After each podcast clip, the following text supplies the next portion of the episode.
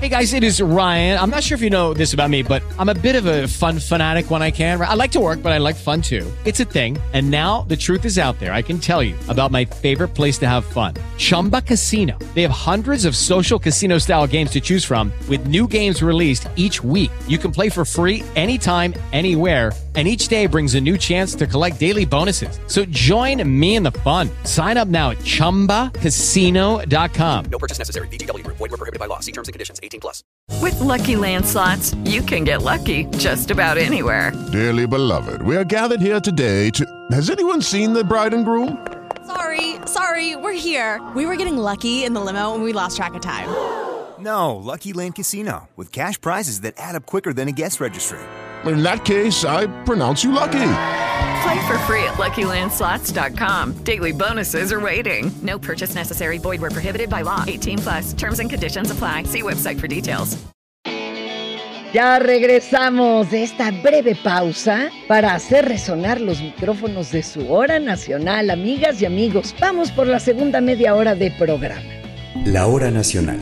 El sonido que nos hermana. ¿Qué les parece si empezamos a ritmo de Alex Sintek? Uy, encantados. ¿Cuál vas a dedicarle a tu público de la hora nacional? Me gustaría mucho que escucháramos eh, de lo más reciente el año pasado, saqué un dueto con Playa Limbo, que es una banda extraordinaria de música pop, y se llama Eclipse de Luna, esta versión con, con ellos. Me, me encanta, se me hace una canción eh, muy elegante. Música elegante aquí, en la hora nacional. Hoy me echaba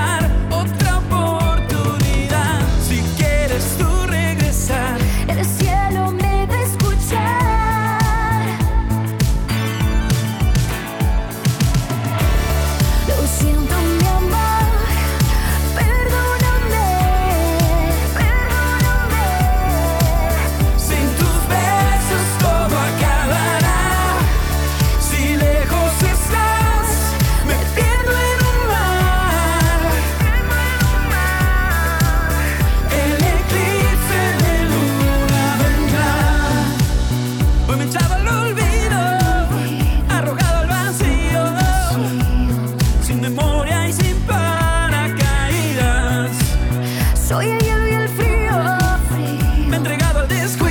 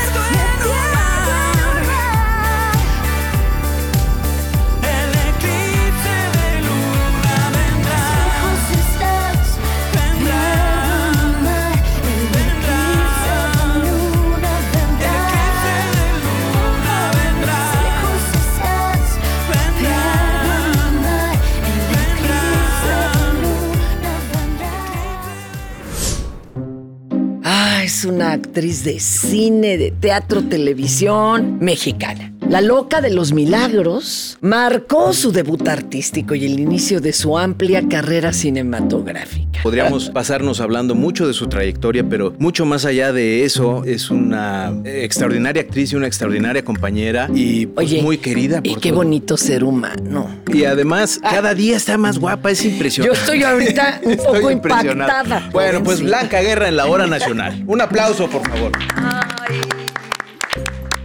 gracias. Qué linda presentación. Se le quiere, nos conocemos hace tanto tiempo que me sorprende que todavía se lleven así conmigo. ¿A qué le debemos, a qué santo tenemos que ir a agradecerle que un día votaras la odontología y dijeras, lo mío es la actuación? Pues yo creo que me fui a odontología porque ahí iban a todas mis amigas y yo no me quería quedar sola por ahí. ¿No era una cosa de familia? No, mi mamá era enfermera y yo tenía mucha relación con ese ámbito, Y con de hospitales. ayuda y- Sí, mi madre, además, digo, algo me salpicó de eso porque mi madre sí tenía una vocación inquebrantable. Hacía el bien sin mirar a quién mira, que es la única persona que conozco que realmente sí. hace. Qué hermoso. Y con, siempre con un gran sentido del humor, con una alegría por la vida. Y, y en un momento dado yo pensé estudiar medicina, ciertamente. Pero de pronto sí estaba yo en químico-biológicas, en el área que me correspondía, pero a la hora de la hora, como que en la prepa haces un muégano, ¿verdad? De cuates y de cuatas. Las Entonces, amistades más especiales. Y lo ¿no? que haga la ahí- mano, lo hace de ahí para adelante. Luego ¿Y ya, digo, igual los de la universidad son para siempre jamás. Pero estos era como muy difícil verme sola en otro camino, carrera, ¿sabes? claro. Entonces me metí ahí. Equivocadamente, por supuesto. Al semestre de Ah. pronto dije, no, por el amor de Dios, yo aquí no, por favor. Cuando me dijeron que tenía que llevar pacientes para hacerles las prácticas, te voy a decir que son los mejores trabajos, ¿eh? Sí. Los estudiantes ya de últimos años, ya para graduarse, para titularse, ya, La mejor ya son los mejores trabajos que se... Bueno, yo todavía tengo una amalgama ahí. Ah, que me hicieron que ni se usan, yo creo. ya no se usan. Y la otra vez me encontré a la, a la hijita de esta muchacha que me, en aquel entonces, una recién casada y, y con hijitos chiquititos, y me la- bueno, me abordó la, la chica y me dice, mi mamá me ha hablado de ti, que ella te hizo en Una amalgama. Te puso unas cuantas amalgamas. Dije, pues mira, dale las gracias, porque todavía es la que más me duró en la vida. Oye, pero ¿y qué te atrajo hacia la Ah, no, actuación? bueno, ¿Cómo fue a la la vena. Pues yo creo que fue el destino, ¿eh? Yo no sé, la vida me puso en ese camino. O sea, ¿Y qué te yo- enganchó primero, el teatro o el cine? No, el teatro, el teatro. A través del sí, teatro. Sí, sí, Ah, claro, con Abraham Seransky, además. Y estudiaste en el CUT, Yo estudié en el CUT, pero cuando a mí me, se me despertó esa, pues esa curiosidad por subirte a un escenario y comunicar lo que quieres comunicar al público, fue con una obra de teatro que me llevó Jaime Garza porque a él lo habían invitado a participar. Ya era actor, o por lo menos andaba en esas y conocía todos esos grupos y entonces lo invitó a Abraham a participar, a suplir a alguien en Simio para seguir la temporada. Entonces me invitó a mí a que fuéramos a ver la función. Esto fue en el Galeón, cuando Abraham hizo ese teatro. Guau, y ahora se llama el Teatro Abraham Seransky, por cierto, en su honor. Entonces llegamos a, la función y yo me aluciné, la verdad, yo quedé, Dijiste, pero dije, ¿qué es esto? Porque era un teatro de muy de vanguardia, un teatro experimental, en un espacio experimental. Pero más, más que eso, lo que me enganchó fue el grupo. Porque después fuimos al camerino y entonces me los presentaban. Abraham nos presentó a todos ahí y pues era la fiesta, la verdad, porque estaban un montón de gente que yo no conocía, pero que había una energía tan Y sabrosa. personas tan- interesantes, ¿verdad? personas interesantes, cultas, informadas. Y aparte era como esta cosa que de pronto, ¿sabes qué fue lo que yo sentí? Como que de pronto dije, quiero pertenecer a este grupo, Círculo. a este medio, donde no tengo miedo de nada, donde, Te sientes a donde no me voy a sentir, Juzgada. no va a haber traición de ninguna índole, ¿no? Entonces, la gente que se dedica al arte, sobre todo el- los teatreros que conviven tanto tiempo en, en grupo y el trabajo es, un familia, trabajo de equipo. familia. Entonces, hay como esa lealtad, ese cuidarse unos a otros, ese salva, esa inmediata, Sí, salir al quite. inmediata, claro. Y no solo en estar listos para, para entrarle al quite. En la vida. Para es? cuidarnos, ¿no? ¿Cuáles dirías, querida Blanca, tus trabajos más entrañables en el teatro, por ejemplo? Uy, yo siempre he dicho que de todos aprendes y de todos son, son bienvenidos Sí, y todos te forman. A ti te tú. modifican desde ahí. Entonces, eres lo que eres por todo eso que has chupado, chupado y bueno y malo y todo. Mira, Empecemos por los Shakespeares que hice con el Centro Universitario de Teatro, que nosotros inauguramos. Ese centro cultural, eh, inauguramos el Sor Juana. ¿Y qué personajes de Shakespeare? El sueño de una noche de verano. Ah, Haciendo Elena, una mujer que estaba enamorada de manera unilateral, nada más. O sea, era de, ella para pasa. ella. Es un personaje precioso. ¿Y esa- quién Ajá. dirigía esa puesta en escena? Y esa, Salvador Garcini. Las dos que hice de, de- de Shakespeare, Garcini las dirigió. Y el Rey Lear, que hacía yo Cordelia. Era Claro. yo muy chamaquita como para hacer Cordelia. Entonces, con Nacho López Tarso, fíjate. Pero por eso, ¿y qué te truquearon para que dieras la edad o qué? No, no, no, yo estaba muy chiquita y... y- Pero siempre y- ha y tenido era, presencia. Era, era una edad perfecta para hacer Cordelia. No, bueno, ya ni te quiero decir. ahorita estoy queriendo hacer Clitemnestra. ¡Qué maravilla! Fíjate, yo nunca he hecho un monólogo. Este es un monólogo de- del libro de Fuegos de Yursenar, que fue su primer libro. Un grupo de, de monólogos, se, se encierra ese libro, di como 10 monólogos, pero de mitos griegos. Entonces se llama Clitemnestra o el asesinato. Es la apología que hace de sí misma, de su acto, de su crimen. ¿De su crimen? De sí misma, ante los jueces. Continuando con lo del teatro, de 12 años para acá me dediqué a hacer mucho teatro. Claro. Autores importantísimos. Y en una de esas me encontré con Sergio. Para mí fue un privilegio coincidir en esa obra, donde fuiste premiada también. Fuimos Nos premiados. reconocieron, sí, a todos. ¿Qué obra fue esa, Sergio? No, pues imagínate el ¿Quién texto. teme a Virginia Edward? Albee. Edward teme a Albee. Virginia Woolf. Qué que fue una experiencia maravillosa. Nos fuimos a Argentina a montarla. ¡Wow! Y nos costó, ¿verdad? Nos costó parirla porque No, bueno, esa experiencia que tuvimos fue maravillosa porque, o sea, a mí nunca me habían dejado tantos hombres en tan poco tiempo. O sea, me dejaron tres maridos en menos de un mes. Ah, mira. Sí, sí, cambiamos de reparto porque Sí. era algo muy complejo y nos dirigió Daniel Veronese. Daniel Veronese, que es un director argentino muy reconocido, con mucho prestigio en Argentina y en muchos lugares. Ahora sí, cine, porque si no se ¿Y nos ve cine? el tiempo. Bueno, es que son muchos años. Yo sé, yo o sea, sé. 45 Tenemos que años hacer de un carrera. extracto. Tú No. 45, ¿verdad? De edad. Sí, pero en el ambiente. Exacto, en un ambiente. Oye, no, este, muchas películas de todo tipo, buenas y malas, este. ¿Alguna que de veras que te de veras. Ay. Mira, un embrujo me encanta, Ah. me encanta. Las niñas mal en un terreno comercial me encanta. Sí, la disfruté sí. muchísimo. El relacionarme con estas jovencitas actrices, que para mí ha sido también un- una constante, ¿no? De estarme refrescando. Sí, Me ha tocado ver lo maravillosa compañera que eres, y especialmente también con las mujeres. No es queja, pero eres muy buena compañera y muy buena guía. Te admiran mucho y te siguen. Y... Porque yo aprendo de ellas más bien y yo ah, me pongo nerviosa, ¿me crees? En Niñas Mal, o sea, eran cuatro chicas jóvenes, talentosísimas, Desatadas. desatadas. Yo tenía que llegar filosita porque si no, si no me llevaban entre las patas. Además, no quería dejar mal a la generación. ¿no? Claro que no. Usted favor. nunca nos dejará mal. Y entonces sí fue con muchas películas desde, bueno, la primera. Con Ripstein. Con Ripstein hice, bueno, el- el- hice varias películas, este Príncipe y Fin, hizo El Imperio de la, de la Fortuna y era la segunda versión del Gallo de Oro. Me- A mí me gustó mucho tu versión. Es muy padre. Son varias películas ¿Alguna que me anécdota con alguno de estos así monstruos, estilo López Tarso? Bueno, yo hice teatro con, con Ecus, no. hice Ecus cuando entró López Tarso en lugar de Galvez, yo entré en lugar de Maritza Olivares que- y el señor López Tarso, hacía en paz descanse, era el psiquiatra. Y después él fue mi padre en Rey Lear, en de Cor- de Cordelli. Era la primera vez que yo trabajaba en teatro, digamos, profesional comercial, ¿no? No, pero la primera fue con Carmen Montejo Ah. y con Berta Moss. Éramos tres actrices, que ahí fue una cosa muy graciosa, porque me habla Nancy Cárdenas para hacer la obra. Entonces, yo no sé cómo consiguió mi teléfono, me habla y me dice, fulanita, te quiero invitar a hacer una obra, Los Soles Truncos, son tres hermanas, quiero que hagas la hermana mayor de Carmen Montejo y de Berta Moss.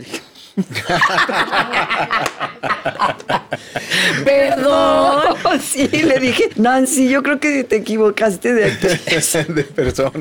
¿Cómo voy a ser la hermana mayor de...? Ay, de-?" qué bendición. Me dijo, no, bendición. sí, claro que sí, no estoy equivocada. O sea, la hermana mayor ya se murió. Claro. Ah, Está bueno, muerta. gracias. Tú sales nada más cuando están Ah, evocándote porque ellas se quedaron época. a- a- al piedra y lodo, se, se cerraron cuando muere la hermana mayor y estas hablaban siempre de la hermana. Ya después al final de la obra, salía mi personaje, pero ya como calavera. Así de- ¡Ay, qué vestida miedo! de novia, vestida. de- Claro. Entonces eso sí fue así como muy chistoso, pero peor con, con Nachito porque llegábamos de gira y todo y cuando estás ahí ya en camerinos y todo, yo empecé a cantar. Pues estaba yo en mi camerino y estaba yo cantando y cante y de pronto me dijo, ya cállese niña. No era inspirador el canto. No, digamos, no, yo para una el ranchera estaba yo todo lo que daba. yo- Oye, pero pues, si fue la caponera allá en. Ah, pero ahí. Ay, bien que cantabas. No, ahí, pero sí, pero yo cantaba mejor que lo que tenía que cantar la caponera, la versión de Arturo. Se supone O sea, que este no era era de- tan, no, tan tan- buena no. Pero ahí sí me, yo llegué a, a grabar las canciones, me puse tan nerviosa que dijo Arturo. El lunes entramos, esto era jueves, este el lunes entramos a filmar, llamen a alguien que la doble, por favor. Mi vida. Y sí, entró. Pero es el nervio. Para las personas que, Ah, sí, que están preguntando por tu, porque ya hay ya, ya, próxima película. ¿Cuándo se estrena? ¿Dónde? ¿Cuál es? Se estrena el 10 de mayo, justamente. Ande, y se que tienen llama que oír por qué. Cómo matar a mamá. Es una película muy interesante, la verdad. El guion es muy... Sí, ciertamente tiene... Es comedia, pero tiene sus buenas pinceladas de Claro, de para salir ¿eh? pensándole. No, porque el, el tema está sobre la mesa. El bien morir. El Ah, derecho a decidir por tu punto en donde ya dejas de estar aquí, por el bien morir. Porque ya no es posible un- una situación. En muchos casos ya no es vida. Pues yo les encargo que la vayan a ver porque sabes que hay un trabajo muy importante de las tres chicas que hacen de mis hijas. Y para mí fue un reto porque tiene, tiene muchos matices, tiene muchos Claro. cambios, porque sí es una mujer que tiene demencia senil y de pronto tiene momentos regresivos. Y ahí es donde entran ciertos puntos de comedia, porque de pronto se vuelve una chica de como sus hijas y Ah. cree que está con sus amigas de la prepa y de la universidad. y- histórico. Y, se llevan Una tragicomedia, pues. No. Hay que verla, pero atentos, pónganlo de una vez en el calendario el 10 de mayo, porque más va a traer a la mesa muchos temas que hay que discutir. Blanca, qué bonito, querida, qué, emoción, qué invitada de Muchas en gracias, la- de No. Laura, Gracias, te amamos Blanca. aquí en la hora nacional. No, yo los Muchísimas amo a ustedes. gracias. Oiga, pues continuamos en la hora nacional. No se vayan.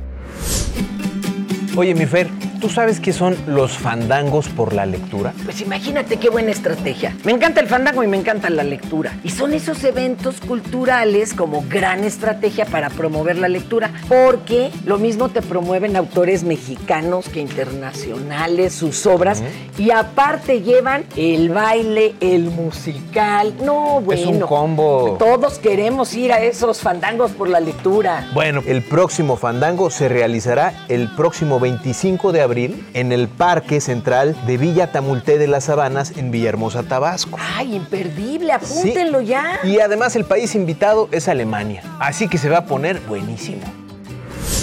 La hora nacional, el sonido que nos hermana. Los gatos mayores de 10 años se consideran gatitos geriátricos, imagínense.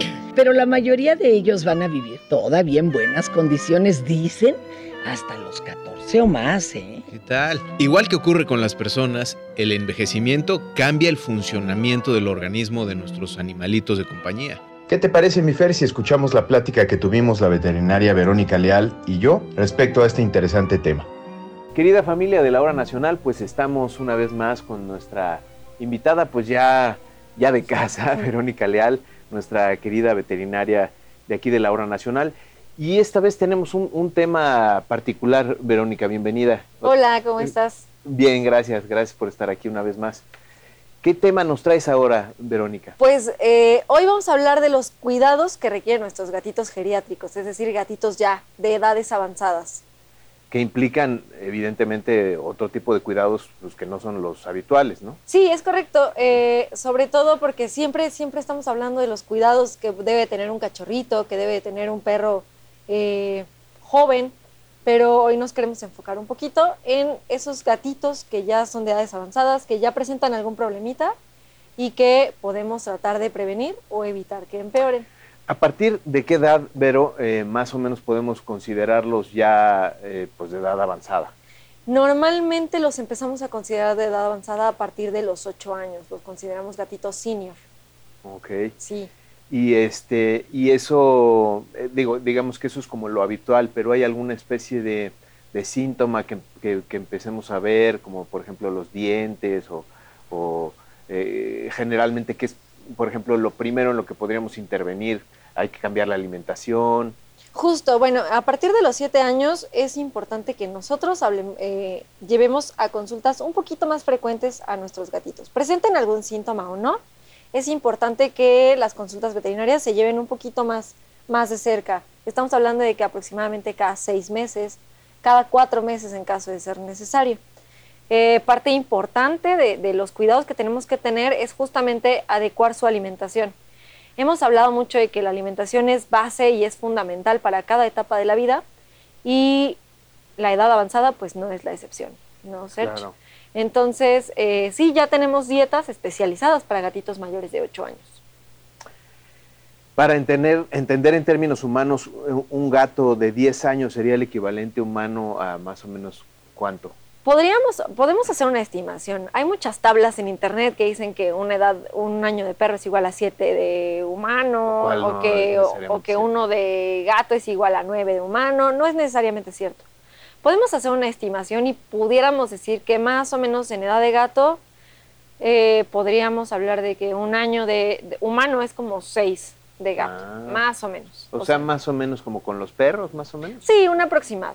Aunque los gatitos tienden a vivir a veces un poquito más. Podemos Ah. hablar de unos 17 años, 18 años. ¿Qué tipos de cuidados necesita un gato adulto? Las visitas al veterinario son importantes. La medicina regularizarlas más. Exactamente, bajar el espacio entre una y otra. Llevar súper control de la medicina preventiva, vacunas, desparasitaciones y en ciertos casos ya cuando el médico empieza a notar que ya tenemos cierto eh, grado de disfunción en algún órgano, bueno, nos van a pedir estudios de sangre, estudios de orina, probablemente ultrasonido, rayos X, algún ultrasonido de corazón para checar cómo está funcionando, adaptaciones que podemos hacer en casa, bueno, como ya comentábamos también, cambiar dieta, modificar la rutina de ejercicio en casa, igual que en humanos. Ay, ahí, por ejemplo, ¿cómo, cómo intervenimos? El ejercicio que hacemos con gatos, como no los podemos sacar a pasear, como son animales que se estresan para salir a pasear, el ejercicio que nosotros realizamos con ellos es jugar en casa. Hay muchísimos juguetes, ratoncitos, cañitas ¿No, no de pescar. pierden el interés con la edad? Para nada. De Sí, hecho, si nosotros los enseñamos a jugar y jugamos con ellos con regularidad, no pierden ese interés. Interesante, es un es, como algo, de presa. eh, exacto, es lo que te iba a decir, como algo instintivo, ¿no? Como de- Justo. De, caza. Justo, entonces ese instinto de presa jamás lo pierde el gatito. Es uno de los instintos que aún quedan de, de los gatos silvestres de donde ellos provienen. Entonces ese nunca lo pierden. Y si nosotros estimulamos a que jueguen con estos juguetitos, fomentamos el ejercicio en casa. Con el tipo de razas y todas las variantes que hay, también van variando los tipos de cuidados, la duración de vida de un gato. Sí, correcto. Eh, hay unas razas exóticas, eh, hablando precisamente de los gatitos persa, que son los más comunes, que tienen ciertos problemitas asociados a la raza. Entre ellos son lo- la presentación de quistes renales. Estos quistes salen en los riñoncitos y es posible que si nuestro gatito presenta esta enfermedad, tengamos que tener un control de enfermedad renal muchísimo antes que otros. Claro. Entonces, igual que en perritos, eh, las enfermedades de raza pueden eh, avejentar a nuestros gatos de manera eh, previa, ¿no? Un poquito más adelantado.